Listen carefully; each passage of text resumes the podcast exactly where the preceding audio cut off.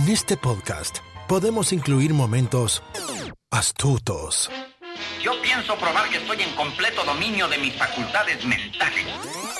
podemos incluir melancolía o incluir secretos de película. I see dead people. Queremos que te quedes a escuchar. ¿Qué te pasa, Mafly? ¡Gallina! No te vayas, ¿A dónde vas? no seas gallina. Nunca más. Me llames gallina, Neros, nunca más. Acomódate. Bienvenidos a Baterías No Incluidas. Con Jimena Campos y Samuel López. Únete a la aventura. Un podcast dedicado a la cultura pop del cine y televisión que hicieron historia. Vamos a llevarte por un túnel del tiempo audiovisual lleno de recuerdos y grandes momentos. Prepárate un buen asiento, palomitas, algo para tomar, porque así comenzamos. Baterías no incluidas. Arranca. Bienvenidos. ¡Eh! Bienvenidos al episodio número 21 de Baterías No Incluidas. Les doy la más cordial bienvenida. Yo soy Jime Campos y frente a mí el alarido número 5 del oeste, Sammy. ¿Cómo estás hoy? No sé ni siquiera a qué te, qui- a, a qué te quieres referir con el alarido número 5. Bueno, es que vamos a hablar de Scream 5 Ajá. y alarido es un sinónimo de gritar. Ah, bueno. Ok, ahora lo entiendo. ¿Cómo estás el día de hoy? Estoy muy bien, muy contento de estar aquí cada semana. Este, honestamente no me había estado sintiendo muy bien de mi pancita. Ya me siento mejor, así que ¿Ya salió todo lo que tenía que salir? ya salió el pecado. Pues qué Ay, bueno, no. es la mejor manera de purificarnos, ¿sabes? Cuando sale el pecado de nuestro cuerpo. Ay, la verdad es que no me fue muy bien con algo que comí este fin de semana y bueno. Tú pagaste el precio, pero yo como el IVA, ¿no? Del olor. Ah. No te creas. Qué nasty. Pero, ¿sabías que llegamos al episodio 21? O sea, oficialmente baterías no incluidas es mayor de edad ya. Ya, fíjate. En Estados Unidos, 20 claro, cabe, cabe destacar. 21 episodios, fíjate. 21 ¿puedes creerlo? episodios. Híjole. Qué contenta estoy. Sí, la verdad que. Ay, bueno, o sea, todo, todo lo que nos ha traído. eh, el camino que llevamos recorridos hasta, hasta aquí, o sea, parece fácil, pero, Pero es difícil. en realidad sí, sí nos ha tomado muchísimo. Planeación, eh, desvelos, edición, aprender a hacer una y otra cosa. Sí, Pero ¿verdad? bueno, ahorita ya se siente como... Pero ya, como la- una la- ya, no es tan, ¿no? ya no es tan pesado como al principio. Ah, no, para nada. De hecho, es, es como un gusto, ¿no? Es como de, ya, ya vamos a hacer el episodio. ¿Qué onda? Sí, sí, sí, me refiero más bien a la editada y todo ese rollo. Ya es más, más light. Más pan comida, ¿no? Pues bueno, el día de hoy tenemos tres programas o temas o películas o series que vamos a analizar. La primera de ellas es la película Scream 5 o Scream simplemente. En, en México, no sé cómo lo vayan a poner. Grita, yo creo, o grita Ay, antes de morir nuevamente o una cosa así. Vamos a hablar de una serie que encontramos en Showtime. Eh, Showtime es un canal tipo HBO. Nos ofrecieron la prueba gratis de 30 días y la tomamos. Vamos y a dijimos, pues, vamos a picarle a ver qué hay aquí. Sí. Y una de las series que encontramos en Showtime se llama Yellow Jackets. No sé cómo lo vayan a poner en México o en Latinoamérica, pero acá en Estados Unidos es Yellow Jackets. Está muy buena. Vamos a platicar en un momento más de ella. Chaquetas amarillas. Las chaquetas amarillas. Eso suena como. Pues. Ok, ya no voy a hablar, ¿verdad? Ah, y también nos encontramos. Esa sí la vimos el- el- a principios del mes de enero. La. The Lost Daughter The o La hija oscura. Que, en que no sé por qué la llaman la hija obscura, porque de obscura no tiene nada la película. Y, No, pero ella sí. Pues bueno. Ya lo vamos, a, vamos lo vamos a platicar, ya lo vamos a platicar. Pero bueno, vámonos con nuestra primera película que es Scream. Scream se ubica, bueno, Scream parte 5. Parte 5. Y es que, ah, qué, qué, qué comeback, ¿no? Un Pues- peliculón de los noventas por allá cuando estaba yo en secundaria, fíjate. No es cierto, Samuel. Si yo estaba en secundaria cuando salió la primera de Scream. Salió en Ah, sí, 1996. cierto. Tú No, has sí. estado como en primero de primaria. Ay, primero de primaria. No, a ver, no, a ver, espérame. Piensa, piensa. Como en sexto. Como en sexto, sí. Quinto o sexto de primaria. Sí, porque yo estaba como en segundo o tercero de secundaria cuando salió. En fin, Scream 5, porque no solamente fue una, que fue perfecta la primera. Después llegó la segunda parte y dices, ah, la voy a ver y, ah, está bien, pero llegó la tercera parte y dices, hijo, no, Y ya, ya. ya, por favor, que se acabe esto, ya no supieron qué inventar. Llegó la cuarta parte que fue en el 2011, me parece. Sí. Y no estuvo tan mal, no me pareció tan mala. ¿A ti? Honestamente, no me acuerdo de la parte 4. A mí no me ¿Qué- qué pareció. Sale Emma? Roberts. Ah, Sale sí, también. No, pues Kill, no. Kill the Cheerleader. No, Save the, Save the cheerleader. Cheerleader. Save the World. Que salía en Héroes. Ajá. No me acuerdo del nombre de la actriz. Vanessa, no. En la película se llamaba Kirby. Y No, salía fíjate. también en una serie que se llama Nashville. Ah, esa está. la- ¿Cómo se llama? Hayden Panettiere. Hayden. Ah, ya sé. Ya me acordé. Ah, mira, no. pues, Ella no. sale en Scream 4 y está padre. A mí me gustó esa. ¿Sí te gustó? Esa, no, es- no se me hizo tan buena, pero dije, Es que a bueno, mí no, no se me hace muy buena actriz Emma Roberts. No, a mí tampoco. Pero bueno, le echa ganita la muchacha. Es que es prima de Julia Roberts, pues. No, pero ahí sí que, que zapatos por llenar. O sea, no. No, nada que ver. Pues sí. Hasta ahorita no, no creo que se le acerque en lo más mínimo a la tía. A la tía. Pues a la tía. Pues esta versión o no, esta nueva quinta entrega de Scream se ubica 25 años después de la primera. Después de la serie de brutales asesinatos que conmocionará al tranquilo pueblo de Woodsboro, un nuevo asesino se ha puesto la máscara de Ghostface y obviamente va a comenzar a perseguir a un grupo de adolescentes para resucitar los secretos del mortífero pasado del pueblo. Oye, pero es que ya, no, ya, ya estuvo, pobre pueblo. O sea, Que masacre tras masacre tras masacre. cada No, 10 no, años y no. tendremos en 10 años Scream Ya me 6 vi- seguramente. Pues sí. Así como van las cosas, no lo dudo en lo más mínimo. Pero bueno, vámonos entonces a un pequeño audio tráiler de Scream 5 y regresamos para platicar.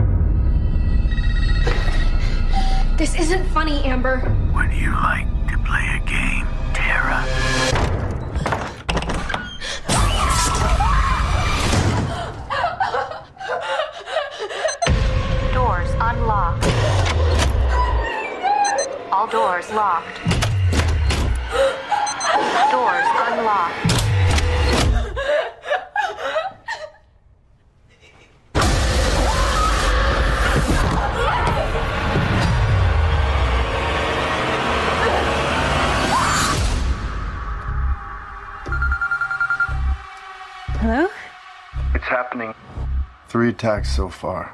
Do you have a gun? I'm Sydney Prescott. Of course, I have a gun.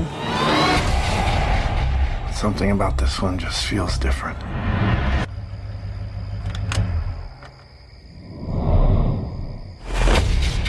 Samantha? I'm. I know who you are. I've been through this a lot.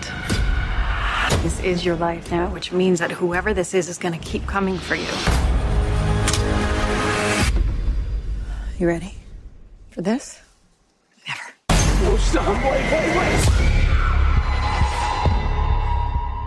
There's certain rules.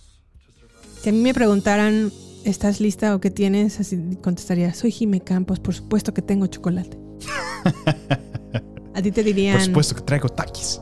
por supuesto que traigo taquis. A mí que me dirían. Soy Samuel López, por supuesto que tengo... Tango. Tengo tango.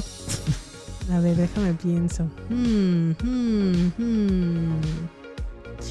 No sé. Ya se te fue, ni modo. Lo perdiste. ¿Tú, tú, qué te, ¿Tú qué te dirías a ti mismo? Pues por supuesto que traigo mi cartera y mis llaves. es lo único Bueno. que cargo y lo, que siempre tra- traigo en mis, en mis bolsillos. Ya sé, chicles. Siempre traes chicles. Chicles. Mm. Muy buena, muy buena.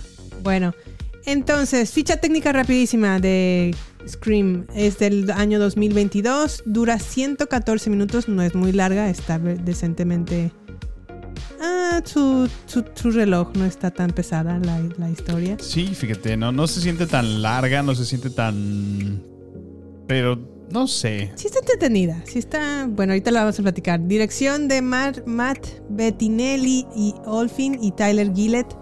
Ellos son los directores de una película que vimos también, Samuel, que se llamaba Ready or Not, o Boda Sangrienta, de una chica que se casa con un muchachón para descubrir Ah, que en la sí, noche de bodas, ah, culebra, que toda su familia la, Se la quieren matar. Ajá, la quieren matar, exactamente. Así es.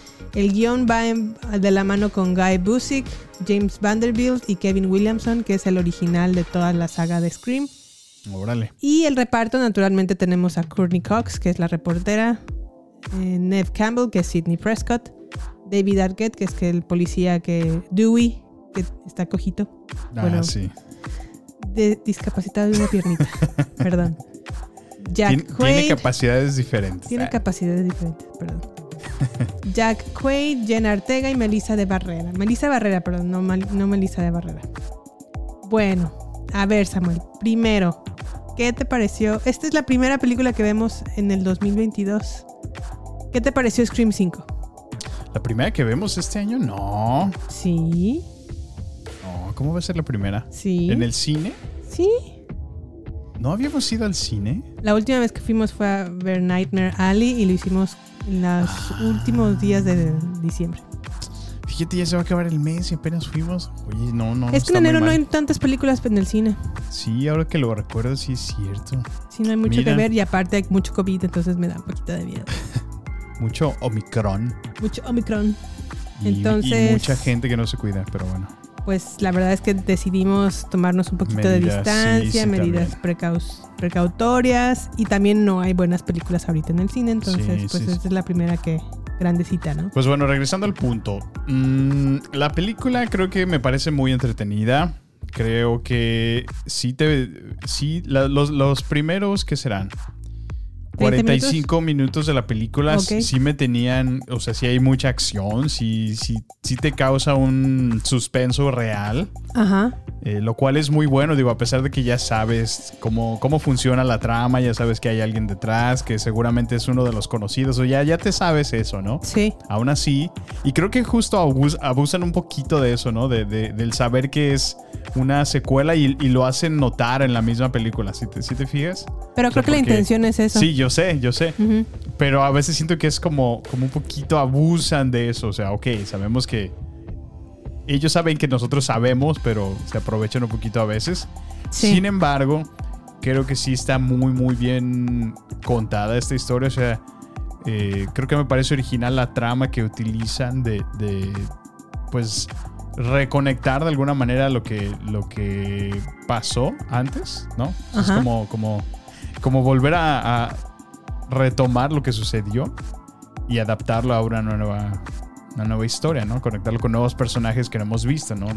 Pues recordemos que Scream, la original, se burlaba, no se burlaba, de al, men- de al menos como que hacía referencia y bastante referencia, que la razón del de su existencia de Scream primera parte fue porque era una como imitación de ciertos parámetros o ciertas reglas de películas de, De terror películas. anteriores. Ajá. Sí. Ahora vuelven a hacer lo mismo, pero también basándose en sus, En sus su mismas sa- en su propia saga, porque acuérdate que de Scream se de- desprende una saga que se llama Puñalada o Stab, Ajá. que es exactamente lo mismo, ¿no? Sí. Que están viviendo, que estamos viendo nosotros, Pero pero, eso es en, dentro en de la película. Ajá, dentro de la película ellos tienen su secuela o su saga que se Su llama saga. Stab, como nosotros tenemos la de Scream. Así es. Pero ahora como que los el elenco son como los tres que quedaron de la original y se unen con los la chaviza de esta nueva temporada. La chaviza. pues sí, Y- técnicamente sí. Y ahora hacen como una nueva tipo, usan un término que se llama recuela. Fíjate que sí vi eso, pero a ver, ¿puedes explicarme a qué se refiere con recuela? Sí, ellos como que lo están ubicando. La recuela es como una combinación entre reboot Ajá. de la saga Sí. y una secuela de la historia. de la historia. Lo mismo que está haciendo a lo mejor Halloween con esta última entrega del 2018 y 2021. que a lo mejor es una secuela directa de la original, Ya veo. pero al mismo tiempo están haciendo el reboot de la saga. Sí, sí, sí. Lo mismo están haciendo, un buen- un- están un- tratando, o lo mismo también hicieron, ¿sabes con quién? Con Ghostbusters Afterlife. Ándale. Ok, ok, sí. Hacer una me mezcla entre claro. los el viejo elenco Ajá. y el nuevo. Pero darle como esa, esa El pase, ¿no? nueva, ajá. O sea, que se sienta fresca, nueva, ¿no? Ujú. Ok, sí, me quedó claro. También, pues bueno, ya la chaviza pues está como... Ahora su burla o su... No burla, pero como que ellos ya ubican que realmente el terror de alto nivel ya no es puñalada o stab, sino Ya no películas son los como tipo Midsommar. Es que este, sí. her- her- bueno, hereditario o hereditaria o hereditary, no sé cómo se dice en español. Ya son como terror de alto nivel, ¿no? Bueno, de acuerdo a sus estándares, ¿no? Ajá, y que Stab, la película que está inmersa dentro del universo de, de Scream, es como súper chafa, o sea, es como de súper baja categoría ese tipo Sí. de terror. Sí, pues es que haciendo referencia a que como que el terror psicológico es, es más profundo, ¿no? Que, que solamente ver el montón de sangre y, y Slasher y slasher, así es. Ahora, ¿qué tal te pareció el- el- los personajes clásicos? Es decir, Sidney Prescott, Courtney Cox y David Arquette. Pues mira, creo que sí era indispensable que, que aparecieran, ¿no? Digo, pues son parte de la saga, por supuesto que tenían que aparecer. Nada Sí. más que siento que... mm, bueno, no vamos a dar spoilers, por supuesto, para no, no mencionar qué ocurre con cada personaje o qué pasan cada uno de ellos, Sí. pero eh, sí siento que, que hasta cierto punto se sienten como, como medio forzada su entrada a la película, ¿no? Como, como, ok, un requisito, que aparezcan en la película. Digo, no, no fungen mayor, mayor relevancia, sino hasta el mero final. Pero solamente como para, para decir, ok, entendemos que así es este ataque y así lo vas a poder arreglar, ¿no? Sí. Entonces, ese es como el, el conflicto que tengo. Creo que no les hacen tanta justicia al personaje como a lo mejor pudieron haberlo hecho. ¿Tú, tú qué Y fíjate piensas? que para mí es distinto porque Sí. yo no ubico o no concibo una historia de Scream sin Sidney Prescott, por ejemplo. Estoy de acuerdo, pero... Al contrario, a mí no, de hecho no me gustó que saliera tampoco. Exacto, o sea, ese es mi, mi otro punto. O sea, que yo siento que nada más fue como de, ok, sí, que estén presentes en la película, pero no, por eso te digo, no tuvo mayor relevancia ella, ¿no? ¿Qué más hizo? La Pues escena sí. donde sale corriendo y al final. ¿No? Bueno, eso es cierto. Eso O es sea, cierto. ese- es, esa es la manera en que yo lo veo. Sí, a mí sí también me me, hubiera gustado, gustado. como que les hubieran desarrollado un poquito más. Ajá. Pero también entiendo que la razón por la cual no están tan presentes es porque la intención es pasar esta feta es. a la nueva a los chavizos, la, la chaviza, ¿no? A los nuevos sobrevivientes, ¿no? A los muchachos. Sí. A los nuevos sobrevivientes, exactamente. Ahora, Ay, sí. hay mucha par- participación latina. Yo nunca había visto a esta actriz que se llama Melissa Barrera, que lleva como más o menos la batuta, es como la nueva Sidney Prescott de esta Ajá, de esta entrega. y también está Jenna Ortega, que a ella sí la pudimos ver en You Season temporada 2. Ah, es la, es la eh, ¿cómo se dice? La, la vecinilla, ¿no? De, La vecina, ajá. de este muchacho. De hecho, Jenna Ortega, que hace como de alguna manera el interpreta a la Drew Barrymore de esta entrega. Ándale, sí. Hace en un buen escena. papel. Sí, en la verdad que actúa bien. Eh, se- fíjate que se me hace como del estilo como Lucy Hale, la de los Pretty Little Liars. Ok, sí. Como sí, de sí, ese sí. Pero estilo. latina, ¿no? Ajá, como, Ajá. como la versión hispana latina de, de- de ella, porque como que es, es joven, todavía se ve que tiene, pero sí es talentosa, la verdad. O sea, Sí, es buena sí, veo, veo que se pueda poner a empezar de moda y, por ahí no dudo que empiece a salir en más películas o series pronto. ¿Cómo se te hizo Melissa Barrera? Melissa Barrera, yo creo que eh, pues ya se ve más grande ella. Se me hizo una, un- una buena actuación. Sí, a mí también. Eh, creo que sí fue muy buena líder eh, del personaje. O sea, sí fue bien casteada. El que también me gustó mucho fue este muchacho, ¿cómo se llama? El que sale en los The Boys. Jack Quaid, Ese muchacho, Jack que es el hijo de Dennis Quaid. Siempre lo había visto en personajes buenos. Yo lo había visto originalmente en Los Juegos del Hambre. Ajá, Ahí lo hizo como de un personaje terciario. sí. Después ya salió en The Boys. Me parece que está bien, hace un buen papel. Es un buen papel, sí. Aquí en Scream, pues. No, eh, a mí no me convenció ¿A ti del no te todo. convenció? De hecho, nunca se me ha hecho muy, muy buen actor comparado con su papá. Tampoco es que su papá sea un súper actorazo. Pero. Bueno, ¿y quién es su papá? Dennis Quaid. ¿Y quién es Dennis Quaid? Cuéntame. No lo ubico. Lo puedes ubicar, bueno, en películas importantes para mi vida como Juego de Gemelas. o Enemigo Mío. O Enemy Mine. Ah, es el papá de las chiquillas, ¿verdad? Sí. El guapo. El guapo. Órale, ya. También sale en. Far From Heaven o Lejos del Cielo con Julianne Moore. Es, es- es- ha estado mucho tiempo, muchos años presente en la. Sí, sí, sí. Digo, sí lo, ubico, sí lo ubico de rostro, pero ahorita que Sí. dijiste su nombre, no. Pero sí, me, me parece que está eh, Ok. medianamente bien Jack Quaid. Sí. Lo que me sorprendió también un poquito es que Dylan Minette, que es el protagonista de 13 Re- Reasons Why, también sale en esta Sí, sí entrega. lo, sí lo vi. Pero también su participación no es, es poca, es como. No, No, es- dura mucho. No, No, es de que hecho. no dure, sino como que no participa mucho. Y lo, lo que actúa creo que lo hace bien, pero tampoco se me hizo como, wow, qué relevancia, qué, Sí, qué ¿verdad? actuación. Y digo, ya Fue Dylan Minette es un actor que ya lleva bastante tiempo también en, en el medio. Y yo dije, pues va a ser de los principales. Y no, Y no. no, no. Como que, como que siento que el, el rol de del 13 Reasons Why, como que Sí. lo estancó un poquillo, ¿no? Como que no. Después de ahí yo no lo he visto, honestamente, que haya hecho Sí, mayor muy cosa. Muy, muy cierto. Sí. Ahora, otra cosa que quiero destacar de la película es que la película en algún punto hace una crítica muy fuerte a los fans tipo hardcore Star Wars o fans tipo Marvel o fans tipo DC Ajá. que piensan que tienen como derecho sobre la obra y que se tiene que hacer como Como ellos quieren. como ellos quieren que se haga y que sin ellos no existirían, lo cual en, en parte tiene razón, pero llevarlo como a ese extremo, pues no, ¿verdad? Y la película lo critica, lo critica abiertamente a ese tipo de fans Que ahora tenemos mucho en redes sociales, ¿no? Que dices, No, pero, qué- pero Marvel, cañón, Marvel ¿eh? no es muy bueno Cañón, y uf, se te vienen encima. Fíjate, eh, bueno, ahorita que tocaste Como el horda tema. de zombies en... Así es, fíjate.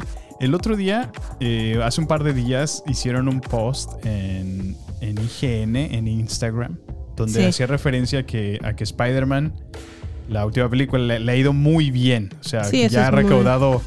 De hecho ya sobrepasó a Black Panther. Sí, fíjate, o sea, Está ya muy le está yendo bastante bien. Y fíjate, Sí. yo puse un comentario que era, que era alusivo a la película. O sea, lo único, el único comentario que yo puse fue: This is pure fan service. Así, literal. Eso fue lo único que escribí. Que fue en español, ¿cómo, cómo lo traducirías? Sería como: Esto es. Únicamente servicio para esto fans. es servicio para fans. Ok. Puro. Así sería como la traducción. Y, la gente me lo tomó a mal, así como, como si lo estuviera criticando. O sea, digo, es que en realidad es puro fan service, ¿no? O sea, eso es un calificativo. Y la gente luego, me empezó a mandar así de, ¿qué te pasa, hater? No sé qué, tú muy creído, ya nada más porque este no te convence algo de Marvel. Y así, pero así, un montón, así como unos 15 personas me contestaron así. Y a veces pienso que nada más están como esperando a ver qué pone la gente para nada más empezar a debatir y pelear así, solo porque sí. O Sí, sea, el mundo está muy polarizado. y yo hasta uno le contesté porque dije, ¿de qué estás hablando? O sea, estoy a favor de la película. Sí me gustó la película. O sea, y dije, ¿qué onda? O sea, la gente está ya realmente muy, muy a expensas de no, no me toques nada porque es perfecto y así debe de ser. Y, ay, no. No sé, me causó mucha, mucha curiosidad ver las respuestas así de la gente. Sí, anda muy, muy eriza la gente Sí, últimamente ¿verdad? con ciertos temas. Qué y bárbaro. justamente la película hace crítica a este tipo de personas, o sea, cómo se ponen Sí. por una Y película muy, y acertado, ¿eh? Muy acertado. una saga o Sí. Y eso me gustó, me gustó lo que, lo que dicen al respecto a los fans. Pero en general la película se me hizo, obviamente no es tan buena como la primera, Ujú. Pero no se me hizo una mala entrega, se me hace entretenida también, no me aburrió, Sí. no creo que sea de las mejores, pero está aceptable. Está aceptable. Sí. me gusta que tenga presencia latina, Ujú. Sí, me gusta que creo la, que presencia latina es- caiga en las protagonistas porque son importantes tanto Jenna Ortega como Melissa Barrera. Ujú. Y eso es habla de que la presencia está latina está teniendo más pues sí, estamos siendo más presentes en papeles protagónicos. Claro. Sí, la verdad que sí. Te digo, a mí, honestamente, no sería una película que me compraría, pero está entretenida. Te pasas un rato divertido viéndola. Sí. Y si eres fan de la película original, te O va a entretener bastante. Sí. Sí, es muy cierto. Si eres fan de la saga, obviamente yo creo que también me la compraría. Yo no, porque en una, sí soy fan de la primera entrega, pero ya las demás la verdad no me ya no te gustaron. ha gustado. Y aunque esta es buena, no es tan, tan no buena. es tan buena, sí. Entonces, pues bueno, está entretenida. Yo creo que si la llegan a poner en streaming como tipo Amazon Prime o Netflix, sí, véanla. Pero, como lo dije en el, en el episodio anterior, si pueden ir a ver esta película al cine, vayan. Sí, la verdad que sí. Tiene buen audio, tiene buenos efectos y no se ve chafa. No, no, no se ve chafa para nada. Y aparte de, de eso, hay que apoyar a ir al cine, ¿no? Para Pues también sí. ver cosas más allá que sean tan diferentes que no sea Marvel o DC. Así es. Pero bueno, vámonos entonces a la siguiente sección que es esta serie que nos encontramos de Yellow Jackets. Más o menos la historia de Yellow Jackets va así. Es un grupo de exitosas jugadoras de fútbol a soccer de un instituto que pasan a ser las desafortunadas o afortunadas sobrevivientes de un accidente de avión que se estrella en lo más profundo y salvaje de la, de la naturaleza en Ontario. Cuando vi esta sinopsis dije, ay no, el Señor de las Moscas, versión bosque frío Versión girly. y versión mujeres. Sí. Una más de estas, pero dije, bueno, a ver, le voy a dar la oportunidad. Y vaya sorpresa que me llevé. Pero bueno, antes de platicar de Yellow Jackets, les dejamos este audio trailer. I'll never forget the day I heard their plane had gone missing. What do you think really happened out there? All I know is that what happened was a tragedy. Those girls were special. They were champions.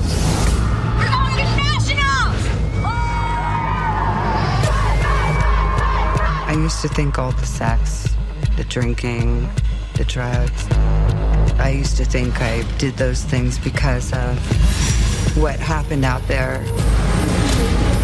what I saw, what I did. Hello, Misty, you crazy bitch. It's been a while.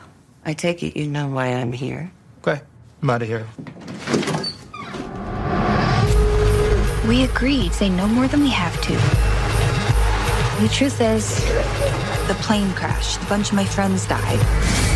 And then the rest of us starved and scavenged and prayed until they finally found us. I think we both know there's more to it than that. I think it'll be good to reconnect with some old friends. Pues ahí estuvo el audio de Yellow Jackets. Lo primero que tengo que mencionar de esta serie es que, como una borrachera de tres días, es estilo noventas o está ubicada Ah, en los sí, sí, noventas y sí. pues conecté, ¿no? La conecté. Sí, sí, sí. Bueno, Jimmy, a ver, cuéntame, ¿por qué, por qué se llama Yellow Jackets? ¿Por qué? Porque, pues así se llama el equipo de representativo de su escuela, ¿no? Ajá. Y haz de cuenta que van ellas en. Son como muy, muy populares en esa escuela porque son muy buenas jugando fútbol. Sí. Y van a ir a jugar a las nacionales. Lo cual es como ya un- el paso más grande, yo creo que se puede dar en, en este nivel de, De fútbol. de fútbol y de, de escuela. Y en el viaje a, este, a, a las nacionales, el avión choca Sí. Y queda varado en las profundidades del bosque de Ontario de Canadá. Sas. Ahora, es un grupo de soccer femenino y mujeres y mujeres y más mujeres. Oh, oh. Sí. Drama, drama. Híjole, sí. Bastante drama, pero, pero hablemos del intro, Samuel. Ah, que es, es a yo creo Samuel le encanta el intro. A mí también me gusta, me recuerda Eh. a esa época, pero a Samuel le encanta. es que el intro está bien padre porque haz de cuenta que es como uno de esos videos que podías ver en MTV. Sí. Eh, Cuando MTV ponía música, cuando de hecho utilizaba música y la ponía.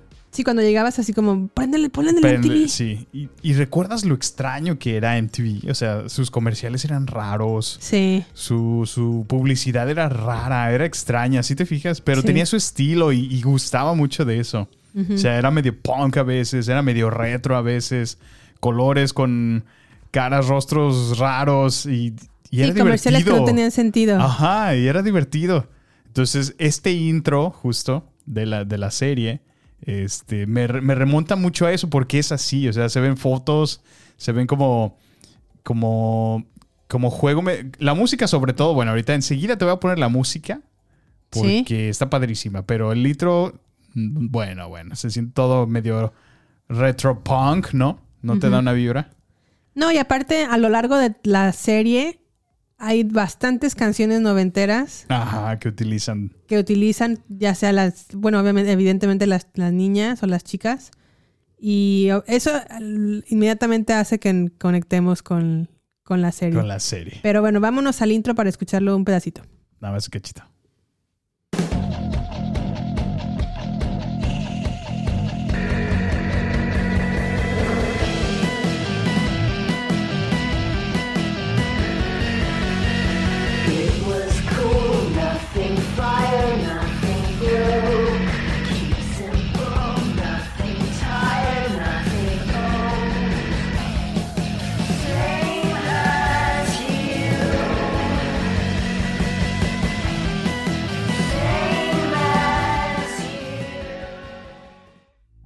pareció? Ah, duró muy poquito. Está muy padre. Pero bueno, lo- la, la ventaja o la razón del por cual nos clavamos inmediatamente con esta serie es porque los primeros 15 minutos, pues o, o 20, media hora a lo, mu- a lo mucho, relata cómo el avión se estrella, Se estrella, sí. llegan ahí, hacen como una versión rara de un culto. Sí, eso es lo que más te, te dices, ¿qué, qué está pasando? Porque es que son como flashbacks, ¿no? Sí. So, te- como que se ve que están en tres tiempos, el presente, el pasado y, y dos tiempos en el pasado, ¿no? Porque una es cuando se estrellan y otro esas escenas que dices del culto raro, que no sabemos qué es. No, y también se va al a la parte en donde antes de que se estrellaran. Ajá. Antes de que se estrellen, cuando se estrellan y el, el- el presente, ¿no? Sí, como que está brincando en, en- en esos en esos tiempos y, y, pues estás tú tratando de conectar qué, qué sucede, ¿no? Y te causa curiosidad. Y te dan a entender que obviamente luego, luego te, te dicen que pasaron en el bosque bastante más de un año y que en ese año y medio o 19 meses específicamente Sí. pasaron de estrellarse y no saber nada de sus vidas a tratar de sobrevivir a hacer una versión de culto y te, te dan como el hint o la pista de que a lo mejor se convierten en caníbales. Sí, porque se ve como un, pues lo que parece ser un sacrificio humano, ¿no? Sí. Digo, no, no, o sea, te hacen entender, todavía no lo hemos podido confirmar, pero pareciera. Sí, pareciera que, que Se Porque- convirtieron en caníbales. Ajá, se convierten en caníbales porque se empiezan a matar entre ellas. Pero no se sabe si realmente eso fue lo que sucedió. Ese es el hint que te dan. Así es. Pero te van di- diciendo exactamente lo que pasó a lo largo de la serie. Ujú. Y a, la- a- a- pesar de que termina la serie, no te dicen exactamente qué fue lo que pasó porque hay un culto que ya existía en ese lugar antes de que llegaran ellas. Sí, comienzan a ver como, como señales raras, ¿no? Talladas en los, en los Árboles. árboles, que Ujú, están sí, alrededor. como simbos. Simbos, ¿eh? Simbolismos. Simbolismos. Sí, simbos. Son los primos de Simba. Ay, idiota. Simbolismos o sí, sí, no, símbolos. Quise decir símbolos. Los símbolos. Al- tallados los- a lo sí, los dije símbolos. símbolos. símbolos al- tallados en los árboles a lo largo del bosque. Ok. Y, y te digo, te dan ese hint de que al parecer se hacen caníbales, pero no se sabe exactamente si sí o si no. Luego se van como al futuro y en el futuro pues ya se entiende que algunas de ellas son sobrevivientes, te dan a entender que otras no, pero tal vez no quiere decir que no necesariamente están muertas, Sí. sino que algunas están en el mundo real, como lo conocemos en el, en el capitalismo en Estados Unidos. Una se La está, vida normal. se está como yendo por el lado de la política, Sí. Otra acaba de salir de una clínica de rehabilitación. Otra es ama de casa. Otra es ama de casa convencional que tiene su familia perfecta, pero no es. Y a lo largo de la serie, pues ya te va relatando Sí. que no es tan perfecta. Cabe destacar que en esta serie sale Cristina Ricci. Sí, es lo que te iba a decir. Cristina Ricci, para aquellos que no lo ubiquen de nombre, es nuestra querida Merlina en Los. Locos Adams. Exactamente. Y también creo que fue la novia de Casper, ¿no? La novia de Casper, pues sí, de hecho sí. Sí. Salió en Casper, salió en, Ay, en Cristina Los Ricci. Locos Adams. Pero se perdió mucho, ¿no? Yo, bueno, sé, sé que sí, sí hizo más películas, pero como que se apagó, ¿no? Su fama. Pues a lo mejor ya no tenía tanta como cuando era niña, pero sí ha seguido trabajando. Salió en. Speed Racer, salió ahora en Matrix. Digo, salió como tres segundos, pero salió en Matrix Regurgitaciones. Ya le voy a decir Matrix re- Regurgitaciones porque ¿En qué parte salió? ella era como parte del staff de la empresa de videojuegos de... Ah, que nada más como que les dice, sí, pasen para acá y ya. No, como que era jefecilla. Aunque no era tan importante en la empresa. En la empresa. Pero sí sale, sí tiene como una pequeña participación como de pues, Dos dos, minutos. Ok. ¿Qué No, más ha pues hecho sí. Cristina Ricci? Creo que tiene una serie o tuvo una serie en a- Amazon Prime. Pero sí, a lo mejor tan main. Ah, salió en Monster con Charlize Theron, por la cual Charlize Theron ganó el Oscar. Ah, fíjate. O sea, sí ha hecho trabajos, pero a lo mejor ya no es tan, Tan mainstream como lo era cuando era niña. Ya veo, sí. Pero bueno, ¿qué opinas entonces de esta serie de las actuaciones de Crist- Cristina Ricci? Cabe destacar que hace un papel Oh, sí, la verdad que sí. Sí, pues muy a su estilo, ¿no? Sí. Podría decirse. No, Merlina se le queda. Bueno, no, Merlina a lo mejor está a su nivel, ¿no? Ay, yo creo que sí, pero sí, sí la hace como de, de persona rara, que, que tiene ideas raras y hace cosas raras.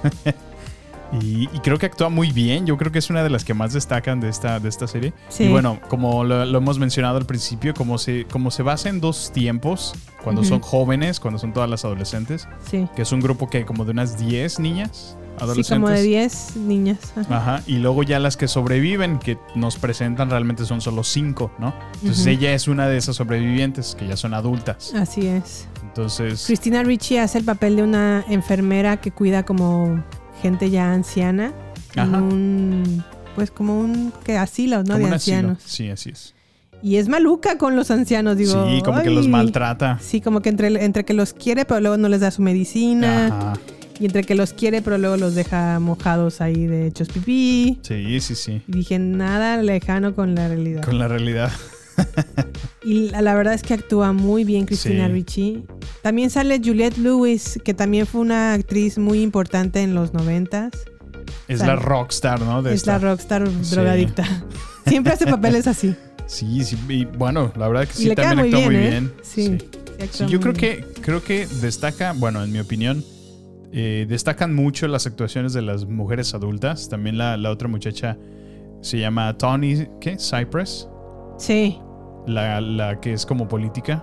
También creo que hace una buena actuación ella. sí, sí, sí. Este, ¿quién más? No me acuerdo exactamente cómo se llama eh, una de las sobrevivientes. La que tiene como la familia perfecta. Es ama de casa. Ella se llama Melanie Linksy. No, Linksky. Perdón. Ah, pues sí, es la principal, de hecho. La pudimos ver últimamente como la esposa de Leonardo DiCaprio en Don't Look Up. Ah, ok, sí, sí. También sale aquí También aquí sale. y es una de las sobrevivientes que es una parte importante porque su papel de niña está... Sí, es primordial, ¿no? Es. Sí, y está, está interpretado por la niña que, que salió en La ladrona de libros. Ya no es una niña, ya es una adolescente casi señorita. No, de hecho ya es señorita. Ya son señoritas todas. Sí. sí. Señoritas, ¿eh? Ya son señoritas, hablamos como de... como nuestras mamás. No, es que... Bueno, pues es que- señorita. Es que no le puedo decir adolescente. Porque Sí, porque ya no son. Ya no son. Pero tampoco son adultas. Pues. Jóvenes adultas. Puede- Jóvenes adultas Puede podría llamarse. ser, sí. Pero bueno, está entretenida. Yellow Jackets, me gusta que esté viajando como en el tiempo entre una Ajá. temporada y otra. Creo que es lo más. A mí me gusta mucho eso, que te hacen los saltos entre un tiempo y otro. Sí, te intriga también de saber qué fue lo que sucedió y cómo solamente salieron al parecer cinco sobrevivientes y no los Sí. demás. Eh, ¿Qué más? Oye, pero qué aventados, ¿no? De, de- pues es un elenco 100% femenino. ¿No? Digo, sí hay... Sí, Sí, hay la mayoría. O sea, yo creo un 90% es femenino. Y fue una apuesta bastante interesante porque creo que sí vende, ¿no? Eso del drama adolescente. Porque Sí. obviamente entre ellas, ya, ya sabes, los clásicos conflictos de la preparatoria, high school, ¿no? Me Y- recordó también un poco como a Riverdale, Ándale, ándale, perfecto. Excelente ejemplo. pero sin tanta ridiculez, porque de repente Riverdale sí no, dices, caen, "Ah, caen en los clichés, así cosas". es. Sí, sí, sí. Está buena, la verdad, está Y entretenida. dentro, dentro de las de las adolescentes que, que aparecen, o bueno, jóvenes, ¿cómo las llamamos? Jóvenes, adultos. adultas o señoritas. Que aparecen. Dos para mí fueron como muy, muy, bueno, notables. Una es Sophie Thatcher, que es como la, la versión de la rockera. Que es como la, sí, ¿no? La, la rudilla, la, Sí, la rockera. la rockera, ¿no? Que ahora la podemos ver en el último episodio o el tercer episodio de The Book of Boba Fett. De ¿no? Boba Fett. Entonces como que pienso que se va a poner de moda esta chica. Sí. Y la otra fue Courtney Eaton, que es como que apareció en. em, recuérdame, Jimé. Ah, en Mad Max En Fury Mad Road. Max, sí. Ah, por cierto. Sí, ellas son, es- ellas son como una persona que tiene como un sexto sentido, ¿no? Ajá, es, es una de las. de las presas. Bueno, es que ya ves que las tiene como. como presas, como Sí. sus esclavas, prácticamente. A mí me gustó mucho el personaje que hizo Sophie Nellis, que, que fue la que hizo la ladrona de libros Ajá. de niña. Y, ma- y de grande lo interpreta Melanie Linsky. Ok. Y pues sí, la verdad es que a mí ¿Te todas, gustó su actuación? todas me gustaron sus Sí. actuaciones. Hay una relación lésbica entre dos personajes que le dije a Samuel, ay, se me hace como súper falso eso. Me- no me gusta a lo mejor que usen esa bandera de, de del ser gay y ubicarlos en los noventas y que actúan como Como niñas actúan de- ahorita. ajá, como Así niñas de- que actúan ahorita. Muy acertado, Jimé. Creo que fue una excelente observación cuando lo vimos porque es cierto, o sea, en esos tiempos era como, era un tabú, o sea, honestamente. Y o se ocultaba un poquito más. Sí. Y aquí están súper abiertas. así Sí, como, no. "Ah, aquí no pasa nada. Y... No, de hecho hay varias escenas que dices, ay, eso no hubiera pasado en aquellos tiempos. Pero bueno. Pero bueno. Hay que seguir un poquito que- la convención porque sí, si no, sí. no caemos en el juego. en, el- en la serie, pero eso fue lo único que dije. Ah, ok, bueno. eso y algunas similitudes que tiene con Riverdale que dices, oh, esto está un poquito fuera No, de- y es que yo creo que es como, como la moda de, de estos dramas, te digo, femeninos, adolescentes. Que realmente recuerdas que habíamos visto otra serie que es como basada en esta misma premisa de un grupo de adolescentes que se pierden y quedan varadas en una isla The Wilds. The Wilds así es. Esa la vimos en Amazon Prime no Sí. y es muy similar la historia te fijas grupo de adolescentes que entre ellas algunas se llevan bien otras no se llevan mal. Otra descubre que tiene sentimientos por otra que está ahí la relación lesbiana o sea. Bueno, pero esa uno no está ubicada en tiempo o en los noventas por ponerte una. ah no yo sé yo sé o sea. Y a diferencia de Yellow Jackets, The Wilds es un, ellas forman parte de un experimento. Ajá en donde analizan como el comportamiento de mujeres, De mujeres en un momento en un entorno de, de, de estrés, sí y como si estuvieran varadas, claro alejadas de cualquier dominio o supervisión adulta. Ajá. Esta sí se parece un poquito más al Señor de las Moscas. Sí. Y yo cuando empecé a ver Yellow Jackets dije, se va a parecer al Señor de las Moscas, pero no, No, nada que ver. ni, ni, ni, ni, ni, ni. Es otro estilo muy diferente. Otro estilo. Parecido, le dan algunos toques o inspiraciones, pero no es, no es igual. Pues Yellow Jackets le está yendo muy muy bien, se ha hecho muy popular entre los adolescentes. ¿Ah, sí? Eh, tiene una calificación de 8 en IMDB, sin embargo en IGN le otorgan un 9. Oh, wow. Es su grado de popularidad. Sí, sí es muy popular por acá. Sí. Pero bueno, así fue Yellow Jackets. Está en Showtime. La pueden, pueden tomar a lo mejor la prueba gratis de algunos días, verla de voladín. Y así no les cobran. O si quieren pagar un mes, tampoco no pasa nada. Tiene buen contenido el canal. Sí, bueno, la el- verdad. el- sí, es un canal o un, la aplicación. Una plataforma, sí. Ándale, una plataforma. Tiene buen contenido. Se me hace al nivel de HBO. Ujú. Está muy bueno. También tiene Bi- Billions. También tiene Your Honor con Brian Ah, sí, Cranston. sí, se ve buena. Tiene. Va a sacar ah, próximamente la historia del creador de Uber. Y esa también se ve buena. Y tiene obviamente Yellow Jackets. Las chiquillas locas. Pues así fue entonces esta serie. Y vámonos entonces con sección de redes sociales. No queremos que te pierdas nada. Por eso, te invitamos a sumarte a nuestras redes sociales. Twitter, Instagram y Facebook. Encuéntranos como Baterías Podcast. Cine, series y mucho más solo con nosotros. Con Jimena Campos y Samuel López. Agéndalo. Nos encontramos en redes sociales. Baterías Podcast. Y recuerden seguirnos por ahí en redes sociales, Twitter, Instagram y Facebook en arroba baterías podcast. Vamos a hacer nuestra sección de beanies. Los beanies de la semana. Los beanies de la semana van para mi hermanita Ale. Alex, te lo tienes muy merecido, Alex. Alex. Muchas gracias por siempre darnos likes a nuestros promocionales de redes Sí, sociales. muchísimas gracias, Cuñiz. La verdad es que siempre nos das likes. Eres, eres una de las primeras que nos da like, Sí, que nos repostea sí. y que a veces nos manda comentarios. Así que desde acá, Alex, te mandamos un abrazo con muchísimo cariño. Estamos pensando en ustedes. Muy bien. Y también, bueno, Alex, te quiero, te quiero, te quiero. te extraño. Y también va para saludos para mi primo Guillermo Telles. Primito, gracias por escucharnos. Te mando un abrazo también por allá. Un abrazo. Vamos a estar viendo la que, serie que nos recomendaste. A lo mejor el mes que entra porque tenemos muchas en puerta, pero por ahí la vamos a ver. Y también para Josh Orozco. que nos hizo- Josh. Yoshi, que nos hizo comentarios de cómo interactuar con nosotros más en vivo. Lo vamos a considerar también. Muchas gracias por tus comentarios, amigo. Te mando un abrazo. Te mandamos un abrazo, viejo amigo. ¿Y qué más? Pues vámonos entonces. A todos ustedes, muchas gracias por seguirnos en redes sociales. No, y, y realmente lo más importante de eso es que lo seguimos mencionando. Queremos saber de ustedes. Nos interesa saber sus comentarios, qué opinan de lo que, lo que estamos platicándoles, les interesa. Queremos que esto en realidad se convierta en dos, en dos medios, ¿no? Tanto nosotros de aquí para allá, que gracias por escucharnos, pero nos gustaría también saber de ustedes y por qué no crear y abundar en la conversación. Yeah. Así que bueno, con mucho gusto estaremos ahí a espera. Y bueno, Jime ya por ahí estaba compartiendo también en las redes sociales nuestro correo electrónico. Sí, Recuerda, es una nueva es- manera de poder recibir sus comentarios de una manera más personal y directa. Así es, ahí los pueden ver en la descripción de este episodio, el correo electrónico. Por favor, escríbanos. El cual es baterías no incluidas podcast arroba gmail.com. Acuérdense de agregar su nombre y su ubicación geográfica por si mencionamos su correo al aire. ¿Va? Y pues bueno, vámonos entonces a la última sección de Lost Daughter o La hija oscura en Netflix.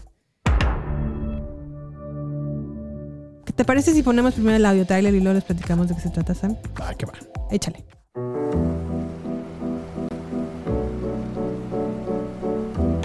Miss Caruso, welcome. Thank you.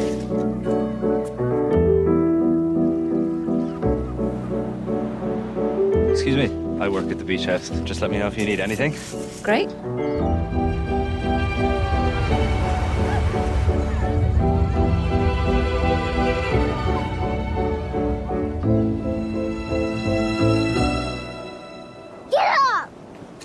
Get up!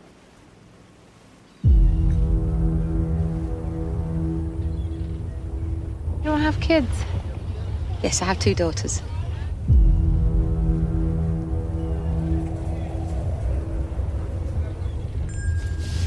Hey, your mommy's big girl.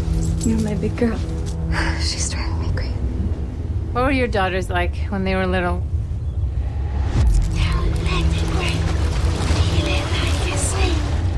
Can't remember much actually.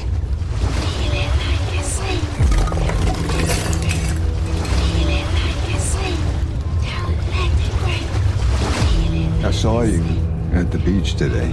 I didn't see you. I saw you.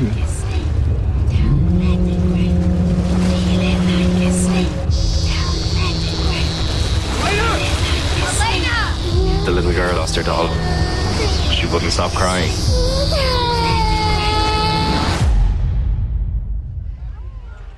Children are a crushing responsibility. Happy birthday.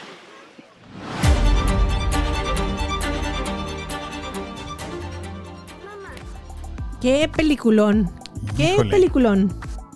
Pues protagonizada nada más y nada menos que por Olivia Colman, La mismísima reina. la multipremiada actriz. Y qué pedazo de actriz es Olivia Colman, ¿eh? Qué bárbara. Sí, la verdad que sí. Pero la hija oscura va, oscura, perdón, va más o menos así. Las vacaciones de una mujer madura en una playa griega se complican cuando comienza a obsesionarse con otra mujer y su hija. Esta situación la obliga a enfrentarse a problemas de su pasado y de su primera maternidad. ¿Qué te pareció, Sammy? Me pareció una interesante película, aunque me contraría un poco el hecho de que tú ves el trailer y lo acabamos de escuchar. Sí. Y te suena una película de, de más de suspenso, eh, un poquito más intensa. Pero no es así, o sea, de hecho vas viendo la película y está súper tranquila, o sea, como que siento que te la quisieron vender de una manera un poco más orientada al suspenso. Que digo, sé que sí tiene cierta temática medio, medio obscura y polémica, que ahorita ya vamos a platicar. Pero no creo que vaya tanto a ese estilo. Porque ya cuando la ves, eh, no, no tiene nada de que te pueda causar mayor eh, suspenso, en mi opinión. Creo que es lo único que yo noté. Pero obviamente su actuación de Olivia Colman es, es muy, muy buena. Me gusta muchísimo cómo actúa. Ajá. Y me gusta como lo minimalista que es, o sea, no necesita un súper elencazo. Está todo pasando ahí en un hotel, ¿no? Prácticamente. Y, y no necesitas más, o sea, todo, todo te, lo, te lo presentan muy, muy adecuadamente. Pues es que realmente una buena película no es tanto efecto especial Así o es, super es. estructuras y super... Sí lo es, dependiendo de- del tipo de, de película. Pero siempre lo más importante en una película va a ser, no importa qué, la historia. Así es. Esta historia viene de la novela de Elena Ferrante. A Elena Ferrante, yo la primera vez que escuché de ella, hay una serie en HBO que se llama Mi amiga brillante o My Brilliant Friend. Es una historia italiana, muy bonita, es una de mis, de mis series favoritas, la verdad. Eh, es una historia de dos amigas que se van, van como recorriendo su amistad a lo largo de su crecimiento desde que son niñas hasta que maduran. Ahorita van en la primera y segunda temporada Sí. y se desprende de una serie de novelas bajo el mismo nombre, Mi amiga brillante, de Elena Ferrante, que son como cuatro volúmenes o cuatro tomos. Me imagino que van a ser las cuatro temporadas, están por lanzar la tercera en HBO y ahí pueden ver la primera y la segunda, pero esta, la, la hija oscura, también viene de Elena Ferrante, pero no tiene nada que ver con mi amiga brillante, es como otra de sus novelas. Y es la ópera prima de Maggie Gyllenhaal. Maggie Gyllenhaal es la hermana de Jake Gyllenhaal, el actor, que también Ah, es actriz, pero la pueden ubicar a ella como la la novia, no sé si era novia, de sale en Batman El Caballero de la Noche. Es la novia actual del, del fiscal Ah, ya sé quién, sí, sí, sí, sí. Ella fue quien se quedó en el papel en el de lugar de Katie Katie Holmes. ajá. Sí, sí, ya me acordé. Ella es Maggie Gyllenhaal. Órale. Tiene como más series más independientes o películas más independientes, no es como muy muy conocida. Y ahora dirige esta, esta primera Esta película. Pues no está mal, ¿eh? Para hacer ópera prima. El reparto va con Olivia Colman, Ed Harris, que wow, qué actor es Ed Harris, aunque ya está bien viejito, ¿verdad? Ya se vio bien grande, fíjate. Bien Yo desde que lo vi en Westworld ya se veía maduro. Sí, Y ahí también hace una super actuación. sí, es muy bueno Pero Harris. aquí ya lo vi más acabado. No sé si era la intención o era parte del, del personaje. Pero sí, sí se veía muy, muy grande el señor. Sale también Dakota Johnson, que a ella la podemos recordar por su saga 50 sombras de Grey. Sale Peter Sarsgaard, que es el actual esposo en vida real de la directora Maggie. Ah, mira. Y pues bueno, la historia nos habla de una mujer que ya está como en sus 50, casi 60 años. Sí. Llega a, una, a un hotel o a una casita en Grecia. Sí, como a vacacionar, ¿no? Ajá, como para tomar vacaciones de verano o algo así. Sí. Y empieza a obsesionarse con el comportamiento de Dakota Johnson y su hija. Porque puede ver cómo la hija trata a Dakota Johnson, que es muy demandante la hija, muy de hazme caso y te- le pega cuando no le haga- Sí. hace caso. Es muy demandante la hija. Y empieza a encontrar similitudes entre su hija y sus hijas. Cuando empieza ella a recordar cómo la pasaba cuando ella tenía sus hijas niñas. Así es. Y cómo eran de demandantes y de groseras y le pegaban también. Como que se identifica con ella. ¿no? Se empieza a identificar, ajá, exactamente. Pero sucede que Dakota Johnson llega con una familia que al parecer como que te dan a entender que son como maleantes, ¿no? Como traficantes o como delincuentes o... Pues sí, sí se ve que no son.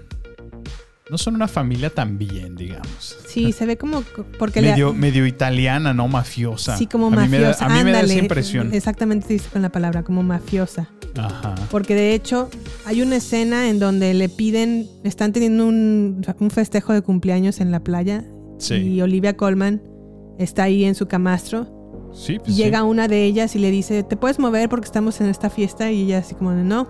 Pues sí, oye. No me voy a mover. Es público. Y, ah, no te vas a. Primero como, como, como que Muy entre mal- altaneras, ajá, ¿no? como que son muy altaneros. Muy egocentrista. Y luego ya como que caen así como, tienes razón, estoy exagerando. Le van y le invitan un pedazo de pastel, se disculpan y todo eso. Sí. Pero uno de los de los personas que están encargados del hotel le dice, ten cuidado con esa familia, Sí. porque te pueden hacer daño. No, la Sí. verdad es que sí, te digo ahí, desde esa conversación como que sí te da la impresión de estos se creen mucho o a lo mejor sí son, pero pues no es la manera de imponerse, ¿no? Así es. Pues sí, son como medios groserillos y altaneros. Pero se sigue identificando con Daco- el personaje de Dakota Johnson y se empiezan a hacer como amigas Sí. y cómplices a, a la vez. Pero bueno, no vamos a decir a lo mejor mucho de la trama.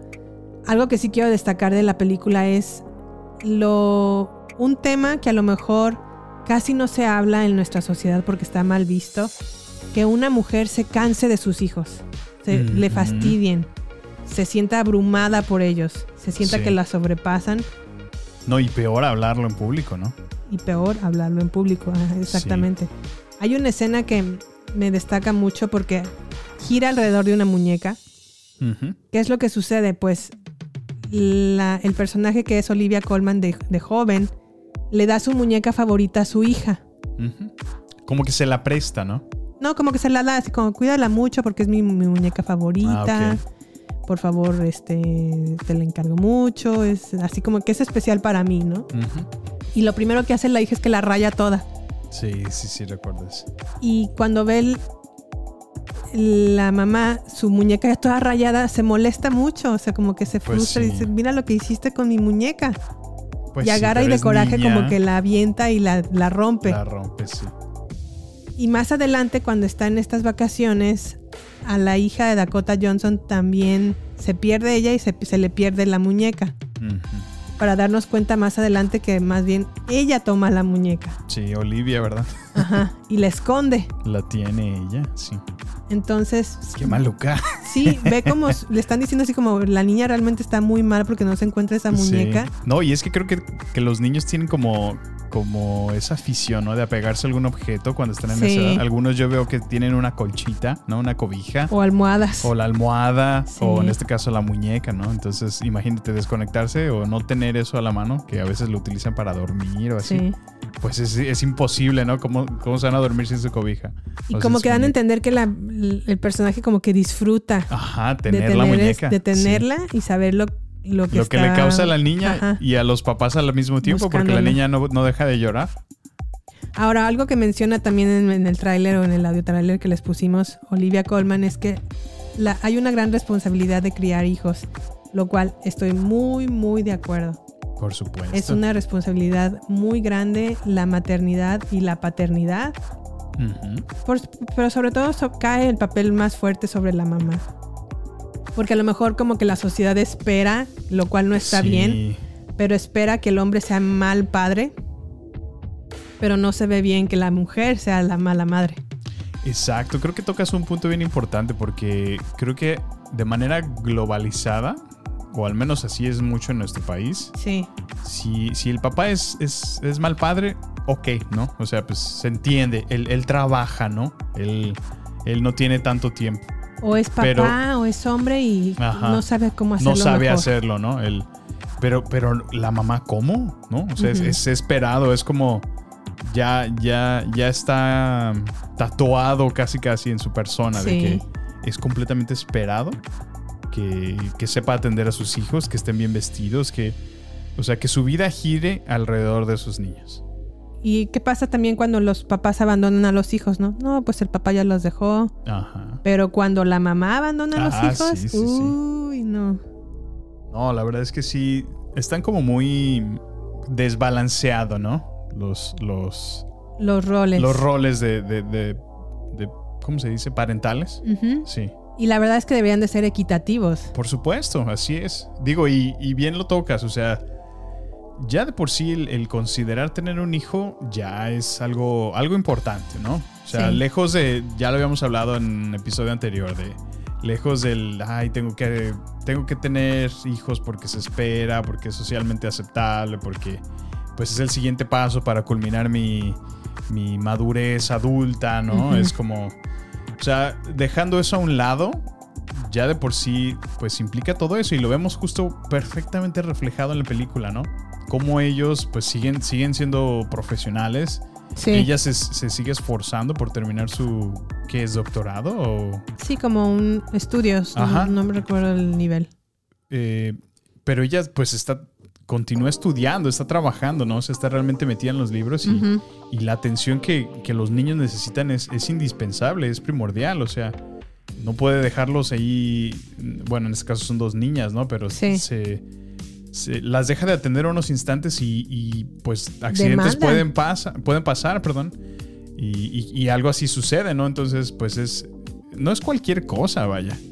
Hay una escena en donde no sé si la recuerdas, que está el esposo hablando como con su jefe. Ajá, que es una llamada ella- que se ve que es muy importante. Ajá, sí. Y ella está también trabajando frente a su computadora Ajá. y está como llena, haciendo un ensayo o una cosa así.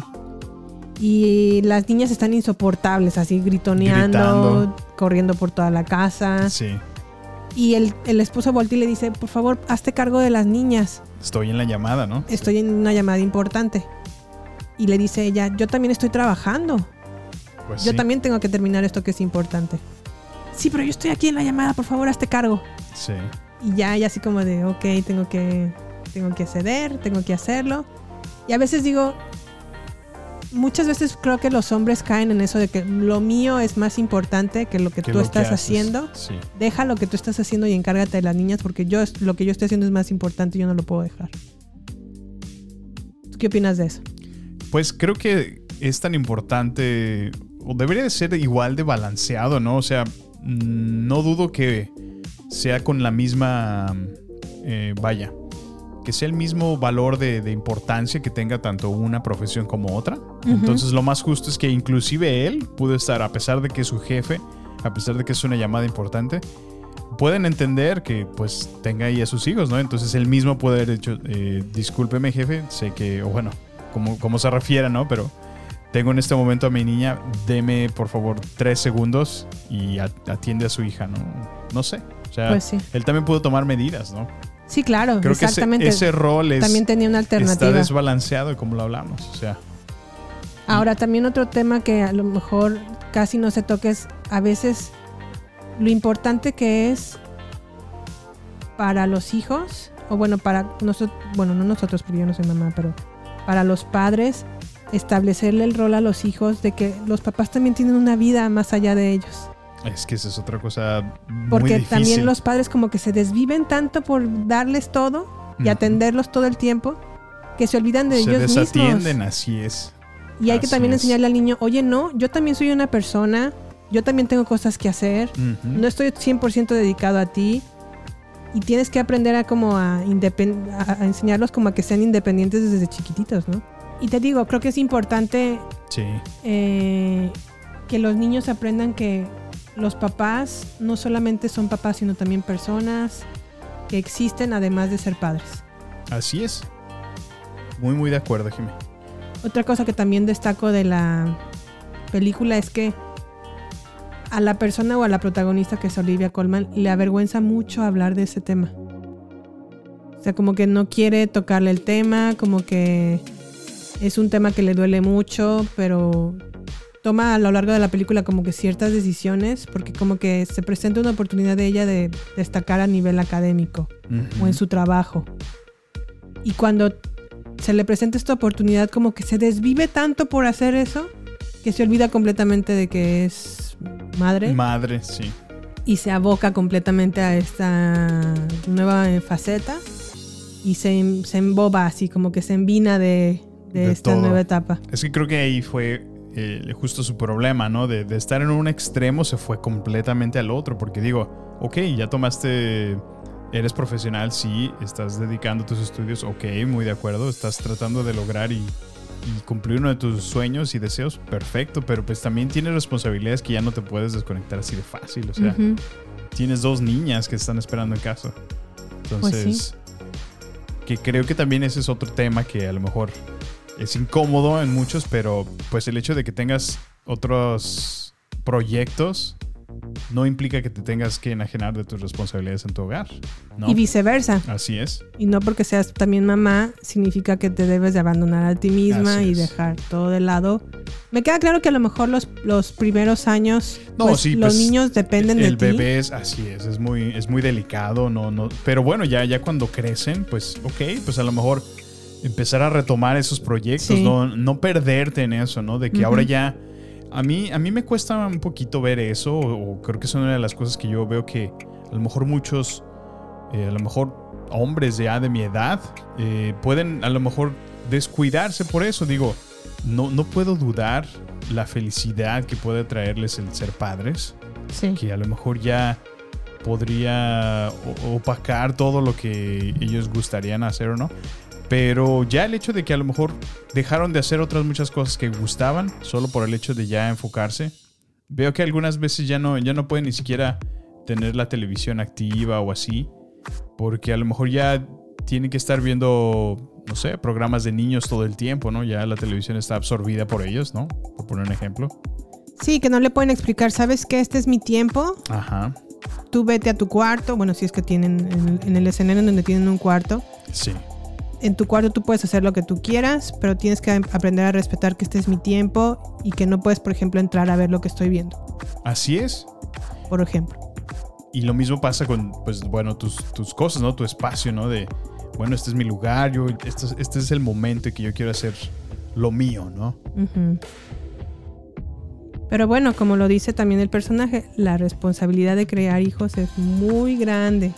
Sí, primordial. hombre. Es un compromiso diariamente que se toma todos los días. No, y yo admiro bastante a los padres que en realidad de una manera activa fungen eso, ese papel como, como padres, ¿no? Realmente de, de encontrar ese balance profesional, de encontrar ese balance entre las responsabilidades de la vida diaria, del, del que no te puedes eh, desconectar porque realmente tienes que trabajar para traer el dinero a la casa, ¿no? Sí, sí, y sí. aún así, encima de todo eso, encuentran espacio todavía en las tardes para sentarse jugar y convivir con sus niños, sentarse y compartir las caricaturas con los niños. Eso, eso, eso es primordial, digo. O hacer la tarea, ¿no? Así es, bueno. Porque ahorita ya muchos están como recurri- re- recurriendo a ponle la tablet o ponle la Ándale, tele sí. y ya que se entretenga Ándale. y de que me deje en paz. Lo cual de alguna manera lo entiendo porque también en- puedo entender que están cansados, pero también hay que ver como un balance, ¿no? De, ¿En qué situaciones? ok, sí? ya a lo mejor una hora, pero luego la próxima hora voy a estar con él.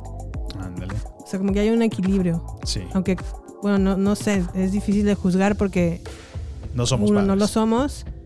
Y dos, en el diario vivir, a lo mejor tomar esas decisiones es como bien, pues es difícil, ¿no? El día Sí. a día. Sí, muy de acuerdo. Pero bueno, La hija obscura la pueden ver en Netflix. Es una muy buena película, se las recomendamos que la vean por ahí. Seguramente la van a nominar a Olivia Colman como mejor actriz. El papel que hace Dakota Johnson es muy bueno. Es una muy buena actriz Dakota Johnson, fíjate. No, en 50 sombras de Grey fue muy mala actriz. pero la verdad es que ha hecho buen trabajo. Sí, sí, sí. Creo que a pesar de ser un papel un poquito más secundario, sí. lo hace muy bien y, sí se toma esa, esa faceta de, de madre en problemas. Madre fastidiada, pero que ama a su hija. sí. Pues ahí fue entonces la hija oscura o The Lost Daughter. Y no sé si tengas algo más que agregar, Sammy. Pues creo que ya es todo por hoy. Lástima que ya nos vamos. Sin embargo, bueno, en nuestro próximo episodio vamos a estar hablando del mes del amor y la amistad. O del desamor. Dependiendo de, cómo lo quieramos ver. Estamos preparando un episodio en donde Samuel me va a poner la película que yo él cree que yo odiaría ver. Así es. Y viceversa. Para probar. No hay más prueba de amor que tener que ver Los Caballeros del Zodiaco, una cosa de esas que me va a poner seguramente, o Dragon Ball Z. Eso es una prueba muy grande de amor. Las cosas que podemos llegar a hacer por la persona que amamos. Así es. Bueno, ya estaremos más adelante comentándoles de qué se va a tratar este episodio. Pero pues bueno, creo que por hoy ha sido... Por hoy es, todo. El final. Bueno, muchas gracias por escucharnos y aquí nos vemos el próximo miércoles. Cuídense mucho. Síganse cuidando contra este virus tremendillo. Tomen sus medidas de sanidad. Y los escuchamos, nos escuchamos, perdón, la próxima semana. Hasta la próxima. Hasta la próxima.